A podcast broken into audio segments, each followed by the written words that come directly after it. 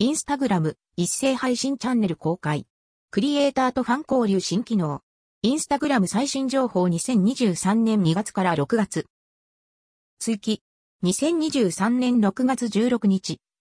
一斉配信チャンネルがグローバル実装と発表ありました。言葉のまま考えると、日本でも使えるようになるということかとかと思うので、チェックしてみてください。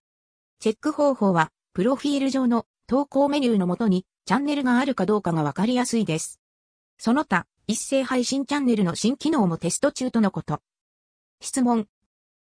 受信トレイのチャンネルタブ。モデレータ。期限切れのチャンネル。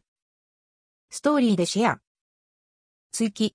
2023年6月7日。手持ちアカウントの一つで一斉配信チャンネルが使えるようになりました。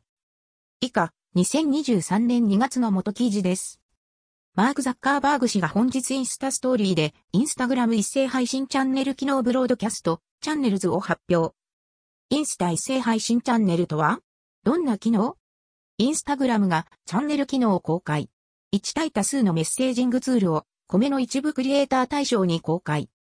マーク・ザッカーバーグ氏がメタチャンネルを開設し、ストーリーズでアナウンスしました。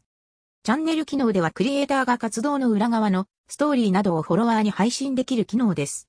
テキスト、画像、投票、リアクションをサポート、クリエイターの発信に対し、ファンはこれらの機能で反応することができます。まもなくゲスト出演とのコラボも。また、今後数ヶ月でメッセンジャーやフェイスブックにチャンネルも提供予定の模様。インスタ一斉配信チャンネルは日本では配信できない？早く使う方法は？